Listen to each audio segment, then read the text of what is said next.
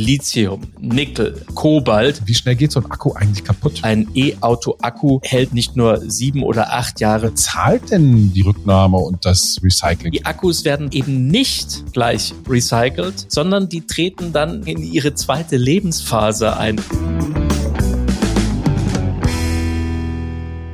Hallo und herzlich willkommen zu T-Online Ladezeit, dem Podcast rund ums E-Auto und alles, was man dazu wissen muss. Mein Name ist Don Dahlmann. Mein Name ist Richard Gutjahr.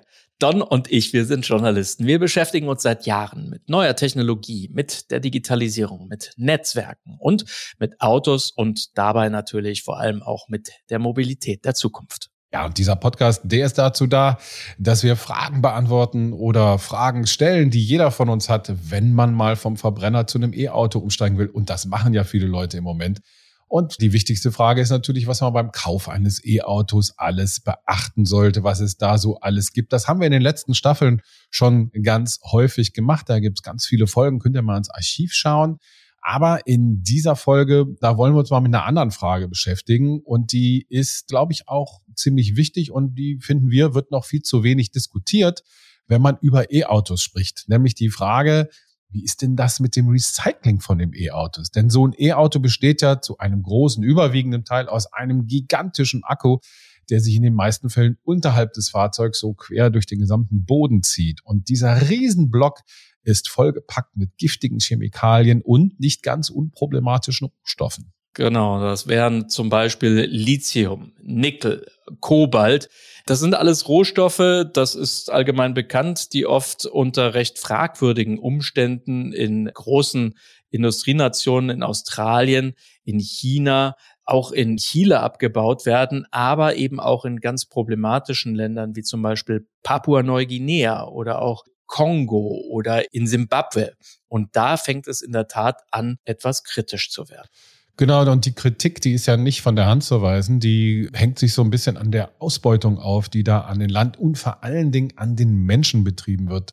Und diese Kritik ist so alt wie die ersten Elektroautos, die bei Tesla oder auch von anderen vom Band liefern. Was sagen denn die Autobauer zu diesem Thema selber? Denn die kaufen das ja ein. Ja, die haben inzwischen erkannt, ne, dass man diesen Fragen eigentlich nicht mehr ausweichen kann und machen jetzt den Angriff nach vorn. Das heißt, die geben auch ganz offen zu, dass da sozusagen noch eine offene Flanke ist, die sie versuchen wollen zu schließen. Das heißt, die, die thematisieren diese Kritik mittlerweile sogar schon selber. BMW hat da zum Beispiel Ende letzten Jahres noch verkündet, man wird in Zukunft nur noch Kobalt verwenden, beispielsweise, das unter professionellen Bedingungen gewonnen wird. Na, da sind juristisch natürlich eine Menge Schlupflöcher schon allein in dieser Formulierung eingebaut, aber das bedeutet im Umkehrschluss natürlich auch, dass man in München bislang zumindest das nicht so genau genommen hat. Also sei es beim i3 oder auch bei den BMW Hybriden, die es ja viele Jahre schon gab, dass man da einfach weggeschaut hat. Fairerweise muss man allerdings auch dazu sagen, dass sich die Hersteller bei einem ganz anderen Thema, nämlich beim anderen Ende sozusagen dieser Rohstoffbeschaffung, dann wiederum ein bisschen mehr Mühe geben, nämlich bei dem Gedanken, was machen wir eigentlich mit diesen ganzen Rohstoffen, wenn das Auto dann mal zu Ende gefahren wurde, also sprich beim Recycling. Ja, ein bisschen was möchte ich noch ergänzen. Also BMW hat äh, tatsächlich, äh, also was professionelle Bedingungen angeht, so ein bisschen umgestellt. Die haben jetzt Verträge abgeschlossen mit äh, Minen in Marokko und in Australien, glaube ich, wo sie eben die Kinderarbeit, die häufig gibt im Kongo, in anderen afrikanischen oder zentralafrikanischen Ländern umgehen können.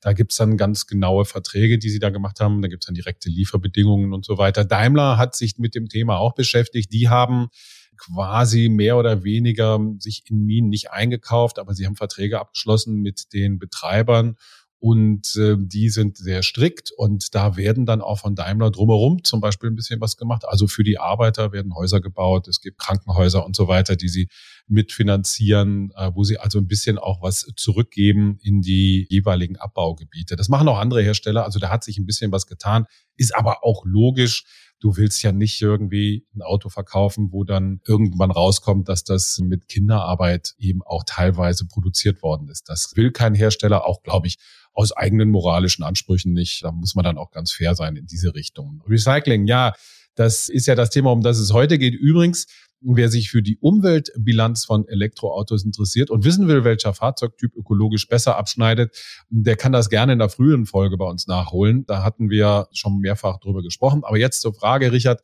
was geschieht denn eigentlich mit den Akkus, wenn die sich abgenutzt haben? Denn das ist, wie ja schon besprochen, ein recht großer Teil vom Auto.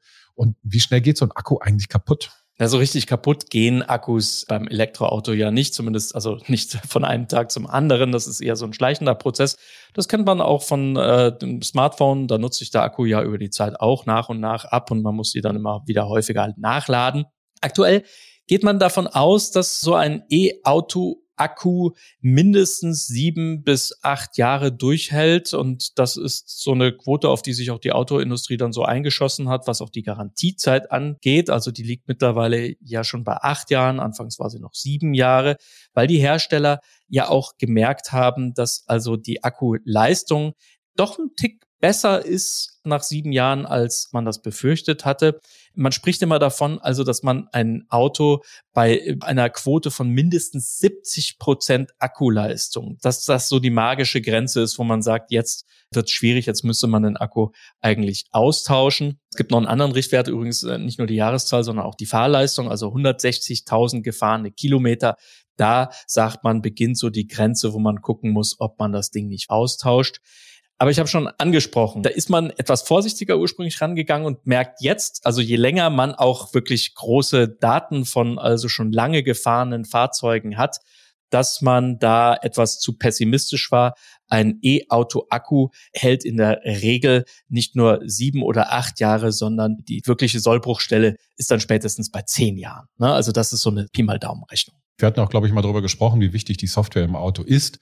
Und äh, mit diesen Software-Updates kann man tatsächlich die Lebensdauer eines Akkus noch deutlich verlängern. Da geht es dann um Ladeströme, wie sie in den Akku reinfließen und so weiter. Das kann man alles optimieren.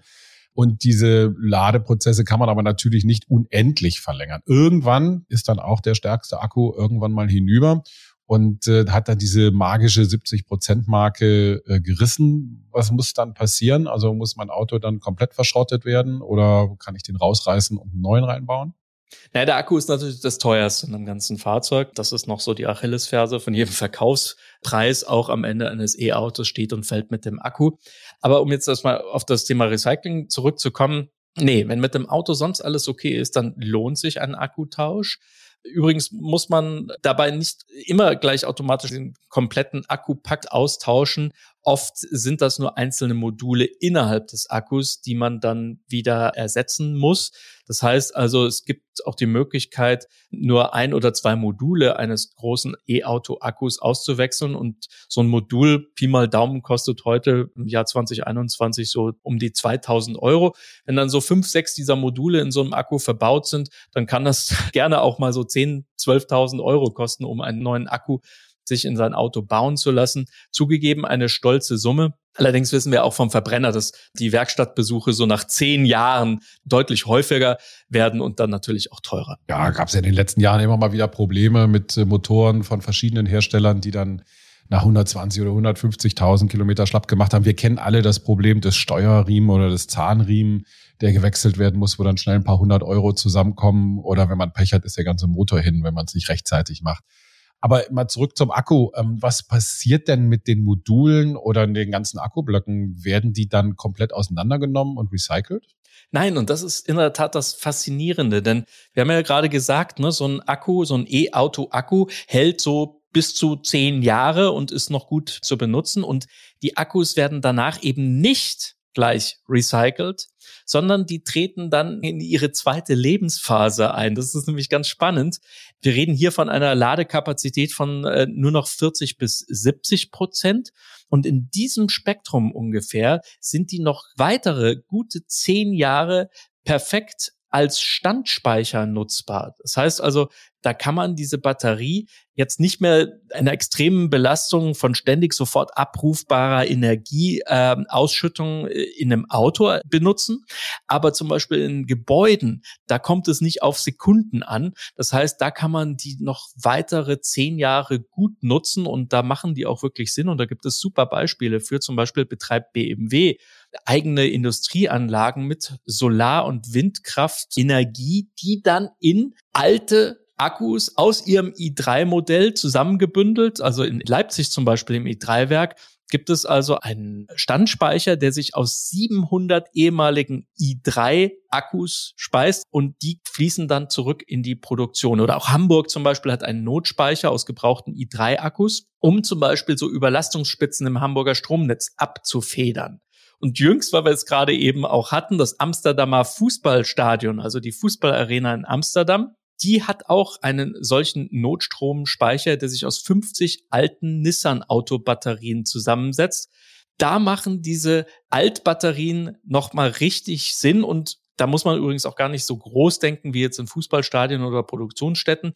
So ein Stromspeicher aus einer Autobatterie ist auch ganz prima zum Beispiel für den Einsatz in einem Einfamilienhaus. Da braucht man so Pi mal Daumen 20 Kilowattstunden und den gibt eigentlich jedes mittelgroße Altauto mit seinem Durchschnittsakku locker noch zehn Jahre her. Also das ist tatsächlich etwas, da muss man noch mal etwas kreativer werden und sich überlegen, wie kann man denn so einen Akku denn auch nach seiner Zeit in einem E-Auto noch vernünftig nutzen. Genau, Daimler macht das auch zum Beispiel mit den alten Akkus, die aus ihren Autos kommen. Die werden hier in Deutschland umgebaut und werden dann Homespeicher, Heimspeichergeräte draus gemacht. Mhm. Die kann man sich dann in den Keller setzen. Dann kann man dann, wenn man zum Beispiel eine Solaranlage hat, kann man damit eben dann seinen Strom speichern. Aber ist das denn eigentlich gesetzlich geregelt?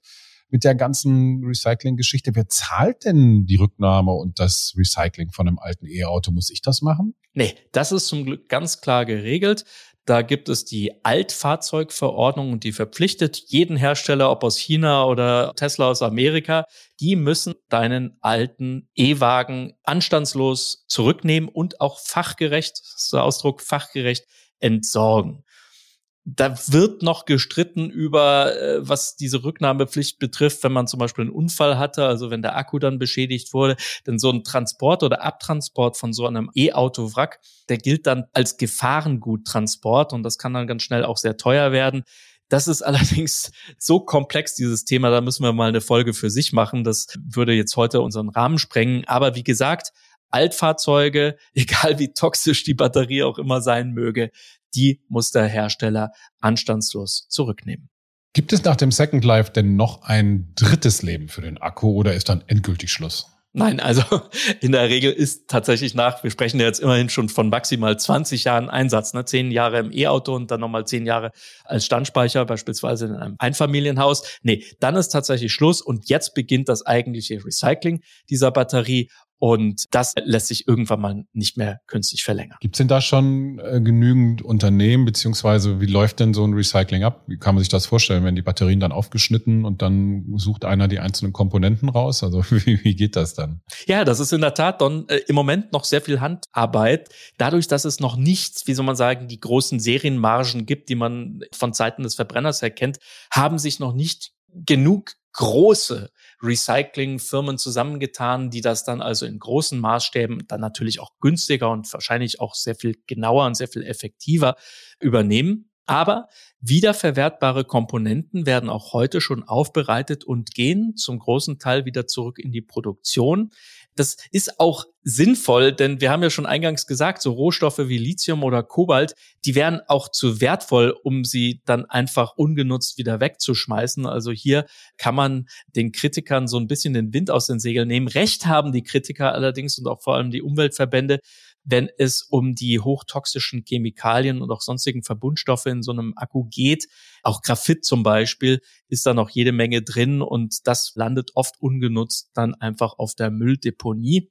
Hier greift das sogenannte Batteriegesetz, das es schon äh, einige Zeit gibt, leider noch zu kurz. Dieses Gesetz schreibt nämlich eine Recyclingquote von mindestens 50 Prozent voraus. Und blöderweise sind diese 50 Prozent gemessen allein am Gewicht der Batterie. Das heißt also, wenn du jetzt zum Beispiel die, nur die Verpackung, ne, also wenn du nur den Rahmen, der das Ganze zusammenhält, recycelst, das sind ja auch ziemlich schwere Metalllegierungen, dann erfüllst du damit schon die, die gesetzlich vorgeschriebene Recyclingquote und das ist nicht unbedingt immer so günstig, weil du dann den Rest einfach legal auf die Deponie verklappen kannst. Also hier brauchen wir tatsächlich noch eine höhere Quote, die der Gesetzgeber auch machen muss, damit die Rücklaufquote irgendwann mal 90 Prozent erreicht. Dann und erst dann kann man wirklich davon sprechen, dass auch E-Autos umweltverträglich recycelt werden. Ist also noch ein langer Weg. Fassen wir mal zusammen gegen Ende unserer Folge. Also erstens, die Akkus im Elektroauto sind nach wie vor ein bisschen problematisch. A, bei der Beschaffung der Rohstoffe und B,